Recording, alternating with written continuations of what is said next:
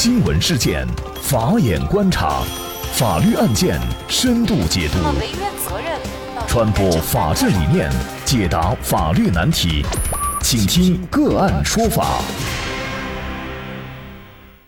大家好，感谢收听个案说法，我是方红。更多的案件解读，欢迎您关注个案说法微信公众号。今天我们跟大家来关注小学生被同学家长刺死一案。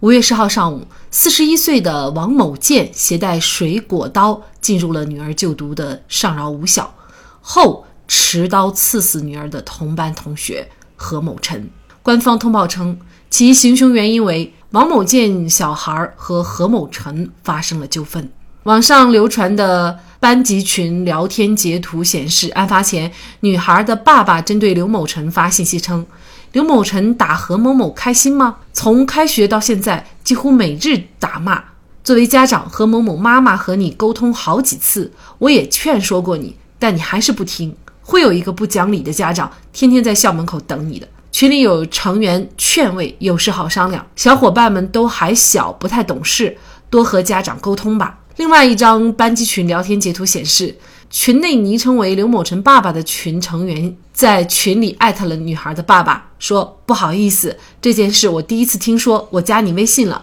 咱们沟通下。群内昵称为班主任汪某华的群成员称，孩子在校发生的事情应该先跟老师说，然后由老师去了解事情缘由再做处理。这件事我也是刚看了微信才知道，一直没有人和老师说过这件事。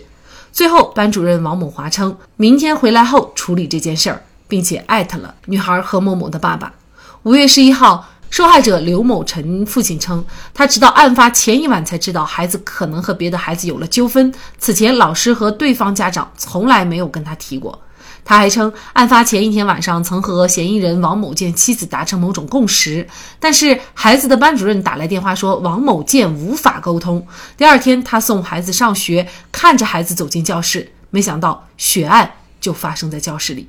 十号晚上，北京青年报联系到了王某建的亲属静静，化名。据他介绍，最近几年很少见到王某建，但印象里王某建是一个看起来特别老实的人，所以出了这个事情也是很震惊。后来才知道他有精神病史，但是平常完全看不出来，没有任何异样。据静静介绍，王某建近年来一直没有工作，他的妻子也已经辞职很长时间。王某建夫妇对女儿也并非是。宠溺异常。那上述内容呢，是综合澎湃新闻、北京青年报、北京头条整理而成。那么，女孩的父亲王某建是否会被判处死刑？那么，如果王某建真是精神病人，是否就免于死刑了，甚至不予追究他的刑事责任了呢？而作为学生家长，持刀进入学生教室。学校又该承担怎样的责任？就是相关一系列的法律问题。今天呢，我们就邀请云南省律师协会刑事专业委员会主任、昆明市律协副会长、云南凌云律师事务所执行主任李春光律师和我们一起来聊一下。那么这个案件哈，大家非常关心，王某建会被判处什么样的刑罚？他可能会免死吗？比如说，王某建的亲属称他是有精神病史的。另外呢，很多网友也说这个事情是事出有因，谁让家长不管好自己的熊孩子呢？那么基于此，王某建可能会被轻判，甚至是免于处罚吗？对于有的网友提出被害人存在着一定过错，可以导致女孩父亲被轻判，嗯，就本案来讲，我认为被害人是一个未成年人。那么从过错适用的这么一个原理来判断。我认为这种过错并不足以导致对女孩父亲进行轻判，因为根据法律规定，杀害未成年人一般在实践中都属于依法要被从重处罚的一个量刑情节。所以就本来讲，我认为对女孩父亲判处死刑这样的一种刑罚，它的概率是非常高的。我国刑法。对刑事责任能力呢，呃，分为三种情况，一个就是完全刑事责任能力，一种是限制刑事责任能力，还有一种就是无刑事责任能力。那么根据我国刑法的规定，如果精神病人在不能辨认或控制自己行为时造成的危害结果，经法定程序鉴定确定的，那是不负刑事责任的。但是在必要的时候呢，是要由政府强制治疗的。同时，我国法律还规定，尚未完全丧失辨认或控制自己行为能力的精神病人犯罪，应当负刑事责任，但是可以从轻或者减轻处罚。从本案来看，呃，虽然有很多网友怀疑女孩父亲可能犯有精神病人，那我相信有关司法机关也会依法对刑事责任能力状况依法作出鉴定，除非他被鉴定出来属于无刑事责任能力，嗯，否则。呃我认为他都要依法承担刑事责任。呃，即便他存在着限制刑事责任能力，但是依照法律规定，也可以不从轻或者减轻处罚。也就是说，即便他是限制刑事责任能力，那么仍然有可能被适用死刑。就本来讲，女孩父亲被判处死刑的概率是比较高的，因为根据刑法的规定，故意杀人罪。它的量刑适用顺序是和其他的所有犯罪都有所不同，只有故意杀人罪要考虑优先适用死刑。也就是说，一旦犯故意杀人的，我们首先要考虑要适用死刑，然后要考虑是否有从轻减轻的情节足以不适用死刑。所以就本案来讲，我认为，呃，一般情况下要首先考虑对虐孩父亲适用死刑的刑罚。那么这个案件呢，其实让我们再一次聚焦关注校园安全问题。王某健如何带刀进入学校？为什么没有人发现阻拦？那么学校的管理方又该承担怎样的责任呢？本案呢，确实是一起非常典型的校园人身损害的这么一起案件。那么除了从刑事角度，呃，要分析女孩父亲所要承担的刑罚之外，那么从民事角度，学校是否？呃，应当承担责任。那么，主要要考虑在这个案件中，学校是否存在着相应的过错。根据相关的法律规定，那么作为学校对于学生，尤其是未成年人学生，他是具有教育、管理和保护的职责的。所以，就本案来讲，女孩父亲带刀进入学校，呃，确实呢，可以认定学校在安全管理方面存在着一定的漏洞。所以，对于这样的悲剧发生，在民事角度确实存在着一定过错。嗯，但是我个人认为呢，呃，对于学校责任认定也不适合进行无限的扩大，因为从社会实践的角度来看，作为一个学校，如果要想做到全面的禁绝，呃，相关的违禁物品，包括管制刀具进入学校，呃，确实难度是非常大的。尤其在这个放学接送学生的这么一个高峰时段，我认为呢，要想让学校做到全面的、有效的对管制刀具的进入校园的禁绝，呃，确实，呃，是非常有难度的。当然，从我的角度，再有难度的事情仍然要完成。但是，我们认为，考虑到这样的一个现状，对学校责任认定应当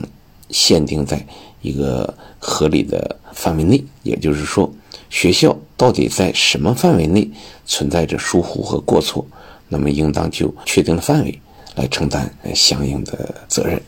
那么，作为很多孩子，他们都是未成年人，同学之间发生一些矛盾、摩擦，甚至是打架，应该说是一件比较常见的事情。那么这个案件也让我们去思考，在学生之间发生矛盾之后，无论是家长还是班主任，甚至是学生自己、孩子自己，应该如何处理对待类似的矛盾？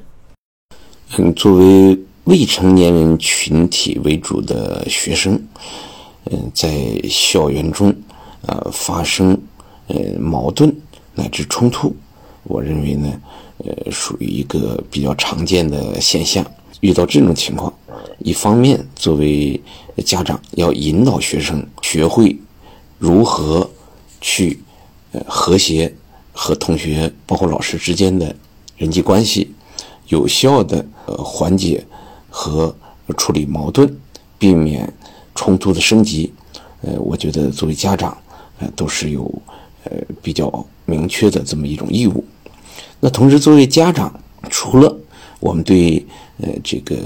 孩子、学生，呃，负有这样的义务之外，那么对自己，我觉得还是，呃，要有一定的把握。一方面呢，还是要学会情绪控制；另一方面呢，还是要学会，换位思考，尤其呃，我们建议对于未成年人学生之间发生的矛盾，作为家长不宜将自己置于矛盾当中，而是应该积极引导学生学会呃处理这样的人际关系，呃，学会把矛盾如何消灭，学会如何避免矛盾升级。作为家长本身不应该成为呃矛盾的激化的因素，所以如果这个学生发生冲突，那么，除了家长要引导学生积极呃做好相应的处置之外，呃，还有一个呢，就是要积极的呃寻求学校和老师的帮助。那么，作为学校和老师，也应当从这样的案件中吸取教训，呃，建立自己的类似案件的处理机制和处理预案，避免类似危机的发生，也避免类似悲剧的重演。校园伤害暴力事件频发，无论是家长将凶器刺向孩子，还是孩子之间的互相殴打，甚至是群殴，或者是一些校园欺凌。那么，面对这些情况，是否校园暴力是无解的？呃，那么李主任在校园治理方面也有一套自己的经验，您怎么看这个问题呢？这个案件啊，确实令人非常痛心。那我觉得，作为学校，呃，要从这个案件中汲取教训，这个完善相关的这个校园安全机制，呃，完善相关问题的呃处理机制。那同时呢，这个我觉得对于家长进行人际关系处理的培训，相关法治教育的培训也势在必行。呃，这两年我们也在尝试在一些学校推动家长法治学校的建设。那我觉得这样的活动，应当在更多的学校中进行普及。呃，除此之外，呃，我认为，呃，还要研究，对学生如何进行引导教育，教会孩子们学会，妥善的处理，人际关系中出现的矛盾、隔阂乃至冲突。也是目前，呃，教育工作，呃，这个亟待补足的短板。那么，就于类似的案件，呃，我认为呢，呃，从这个后续处理上，作为学校还应当强化对学生乃至教师的心理疏导，呃，避免类似的案件给更多的孩子，包括教师的心灵上，呃，留下这个阴影。对他们未来的健康成长，呃，有所影响，而这项工作呢，呃，应当尽快的开展，而且应该成为后续呃各项善后工作的中的重中之重。那么，在教育以分数程序论的当下，无论学校还是家长，确实特别需要对孩子该怎么处理好同学之间的关系进行引导和教育，而我们一些家长却连自己都不懂得怎么处理好同事。家庭、朋友之间的矛盾，孩子引导不好、教育不好，就有可能成为下一个王某健。那么，在这里再一次感谢云南凌云律师事务所执行主任李春光律师。那也欢迎大家通过关注“个案说法”的微信公众号，具体的了解我们本期案件的图文资料以及往期的精彩案例点评。另外，您在生活工作当中遇到一些法律问题，都欢迎您通过添加幺五九七四八二七四六七幺五九七四八二七四六七这部电话号码的微信号向我们进行咨询和交流。给大家提供法律问题解答的都是我们节目邀请到的嘉宾了，他们都非常的资深、专业和负责任。感谢您的收听，我们下期节目再见。